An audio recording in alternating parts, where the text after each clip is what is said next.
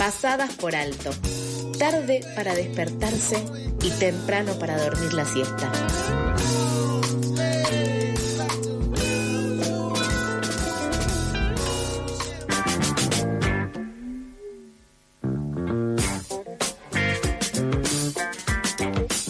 Continuamos acá en Pasadas por Alto, siendo las 8 horas 35 minutos, y les contamos que el colectivo feminista Ni Una Menos convocó una manifestación este viernes a las 17 horas frente a tribunales bajo la consigna Basta de justicia patriarcal y racista. La convocatoria se da en el marco del Día Internacional en Repudio a las Violencias contra las Mujeres, Lesbianas, Travestis, Trans, No Binarias e Intersex. Para profundizar más en esta convocatoria, estamos en comunicación con Lucía Caballero, integrante del colectivo Ni Una Menos. Hola Lucía, ¿cómo estás? Acá Toto te saluda y también me encuentro con Lautaro. Hola, ¿qué tal? Buen día, gracias por el llamado. No, gracias a vos por atendernos. Lucía, quería preguntarte en primer lugar cuáles son, eh, para arrancar, las principales reclamos que lleva esta convocatoria.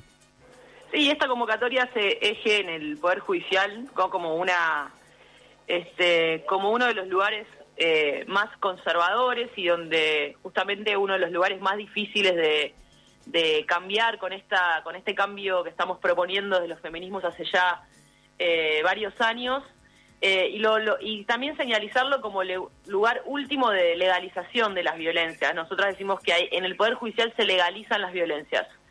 Hablamos de muchas situaciones, hablamos desde una compañera que es migrante que está presa por un evento obstétrico, está presa en, en Ezeiza, incluso con la, eh, durante, con la vigencia de la ley de aborto. Hablamos de las compañeras mapuches que están mapuche que están presas en el, en el sur por defender sus territorios, por la decisión de la jueza Silvina Domínguez, que además este, también legalizó todo tipo de violaciones a los derechos humanos en el, en el mismo proceso en el cual se las detuvo, ¿no? Hablamos de la, de la causa en la cual no se investiga los vínculos de la, los vínculos de la, de la derecha y de la ultraderecha eh, en el asesinato, en el intento de asesinato de, de la, a la vicepresidenta, eh, que también es una gran señal del Poder Judicial en términos de eh, qué, qué tipo de actitud va a tener ante los ataques que puedan tener estos grupos violentos frente a mujeres, lesbianas, mm. travestis, trans. Cosemos todas estas situaciones para señalizar que, el Poder Judicial es un poder, el, el poder menos democrático, es un poder que tiene mecanismos de selección de los magistrados casi de la época de la monarquía, que tiene además un nivel de una, un modo de funcionamiento muy opaco, que nos revictimiza cuando vamos a, hacer eh, la denuncia por la violencia de género y que es estructuralmente racista y patriarcal. Mm. Entonces, eh, esas, esas la, digamos, este, las consignas de la convocatoria de la concentración este viernes 17 horas en, tribunales. Lucía, mencionabas la situación de las cuatro mujeres mapuches aún presas. Quería consultarte qué sabías respecto a ellas y en qué situación se encuentran, qué se sabe de su liberación.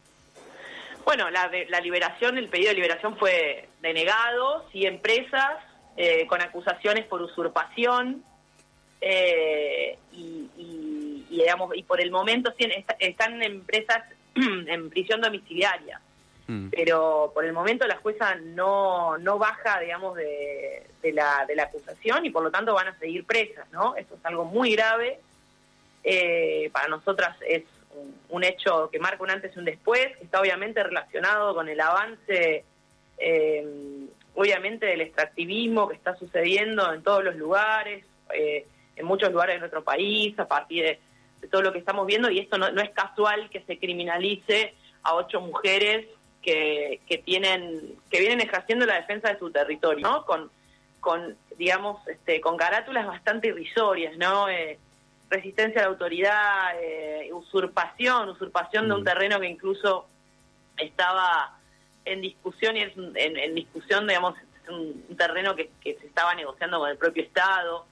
Entonces, eh, para nosotros es un hecho muy grave, ¿no? Y también teniendo en cuenta lo, lo que fue el proceso de detención de estas mujeres. Así que, bueno, contestando concretamente a tu pregunta, en este momento están en prisión domiciliaria, ¿no? Con una acusación de usurpación.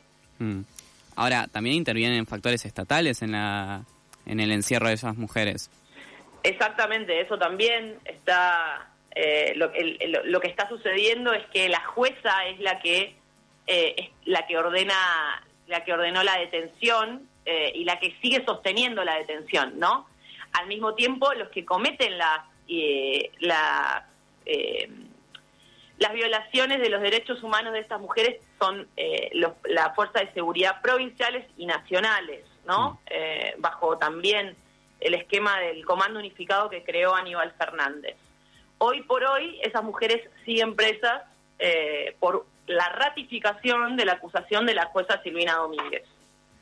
Ok. Hola Lucía, ¿cómo estás? Lautaro te habla. Sí, ¿qué tal? Buen día. Todo bien. Eh, quería saber si me podías contar un poco de la situación de la China, la mujer venezolana que estaba presa hace dos años por un evento obstétrico. Quería saber si estaban acompañando el caso y qué expectativas tienen para su resolución, que, que va a llegar la semana próxima.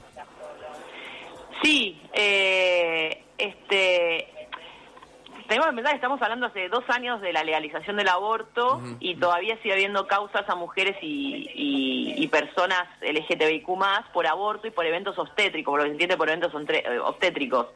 En el caso de la China, es una mujer migrante que no sabía que estaba embarazada eh, y sigue presa hace dos años en Ezeiza, ¿no? Eh, y esperamos, el caso tomó nosotras no lo estamos acompañando, obviamente estamos dándole difusión, hay otras compañeras haciendo acompañamiento de ese caso, eh, eh, lo que esperamos obviamente es que esto tomó un, nivel de, Estado público que, eh, que nos parece fundamental presionar por eso este viernes y, tenemos expectativa de que haya una resolución favorable. Mm. Bueno, Lucía, quería preguntarte también por otro caso, yo que, bueno, venimos cubriendo acá bastante en la tribu y es el caso de Tehuel. Eh, que aún sigue sin aparecer y quería saber también si desde ustedes, desde Ni Una Menos, tenían algún conocimiento del avance de la causa eh, y saben si la justicia está siguiendo lo de Tehuel. Sí, eso está claramente serializado en el documento de las consignas que van a salir. Mm. Eh, en la causa está sí en la misma situación que está hace varios meses. no hay no hay avances desde la justicia eh, nosotras identificamos que no hay voluntad, no hay voluntad desde, el sistema judicial de avanzar con esa causa eh, y por eso también eh, vamos a marcar también claramente que no es que es el Día Internacional contra la Violencia contra las Mujeres lesbianas, travestis, trans, intersex y personas travestis y, trans, ¿sí? Mm. es importante para nosotras mostrar también que hay una hay un particular ensañamiento con las personas LGTBIQ+, eh, desde el Poder Judicial, ¿no? Lo vimos también en el caso de Iggy, que por suerte, mm. no por suerte, sino por organización, terminó en, eh, en una victoria para el movimiento, y ahora lo vemos en el caso de Tehuel, Una, una justicia que no avanza, ¿no? Eh, que no avanza y la, la causa sigue planchada en la misma situación hace varios meses. así que también vamos a utilizar esta, este viernes esa, esa instancia para poder también visibilizar y volver a decir dónde está Tehuel. Buenísimo, Lucía, muchas gracias. Bueno. Hasta luego. Hasta luego. Pasada Lucía Caballero, integrante del colectivo Ni Una Menos, que este viernes convoca a las 17 horas entonces a una movilización frente al Palacio de Tribunales bajo la consigna Basta de justicia patriarcal y racista.